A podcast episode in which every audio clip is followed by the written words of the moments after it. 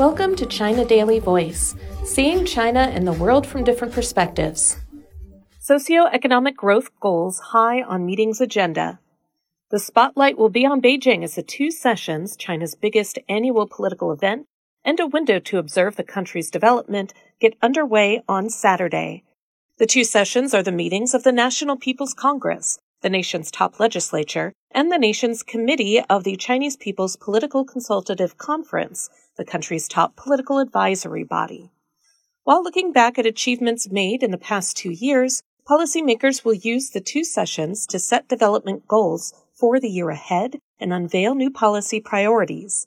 Against the backdrop of the lingering effects of COVID 19, all eyes are on China and how it formulates its 2023 socioeconomic development goals after announcing on February 16th that it had secured a major decisive victory in fighting the virus. Observers are also watching how policymakers respond to people's concerns over issues such as employment, education, housing, and health care, as well as how the legislation and policies unveiled at the two sessions boost market confidence both at home and abroad. Gao Ruidong, chief macroeconomist at Everbright Securities, said the key phrases for this year's two sessions will be stabilizing growth and boosting high quality development.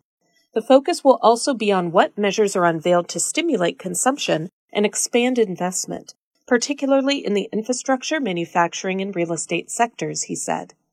In the past three years, China's average economic growth maintained a hard won 4.5% year on year, Gao said, adding that the growth rate is expected to be higher this year given the good momentum and the rapid recovery of both consumption and investment.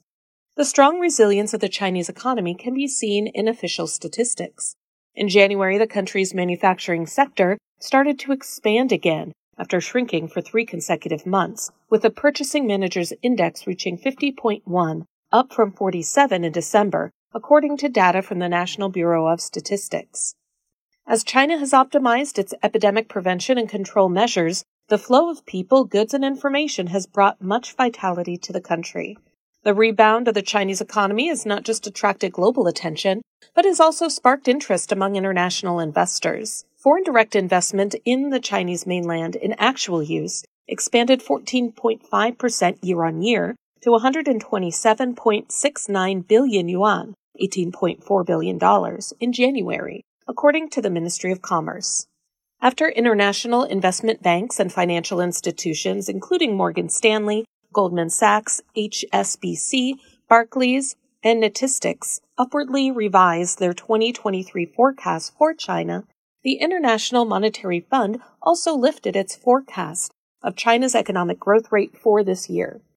Growth in China is projected to rise to 5.2% in 2023, reflecting improving mobility, the IMF said in an update to its World Economic Outlook report. The updated number was 0.8 percentage points higher than the October 2022 forecast.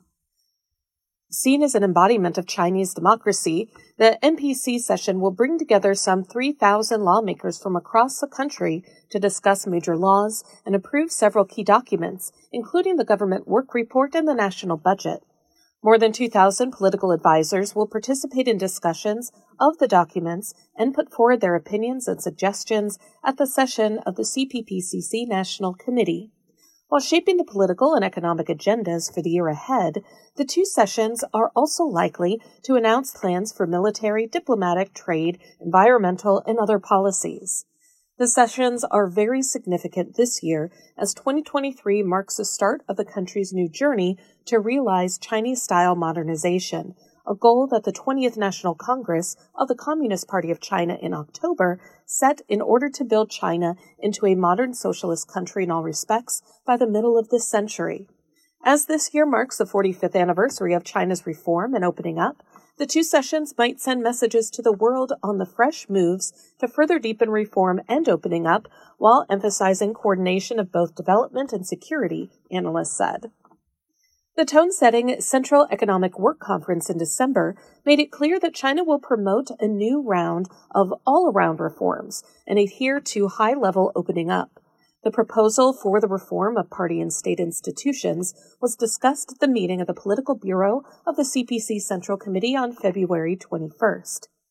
Yang Changyong, a researcher at the Beijing-based Academy of Macroeconomic Research, said that amid the complex international environment, it is necessary to pay attention to the traditional security issues in opening up, such as trade frictions and export restrictions. In the meantime, Yang said the nation should attach greater importance to the new security problems arising from the changes of the international landscape in recent years, including food security, energy and resources security, and industrial and supply security. While watching China's policy support for economic recovery, observers said that global attention will also be focused in the direction of China's post COVID foreign policy amid the challenges of geopolitical competitions and the influences of the ongoing Russia Ukraine conflict, particularly how it handles relations with the United States. That's all for today. This is Stephanie, and for more news and analysis, by the paper. Until next time.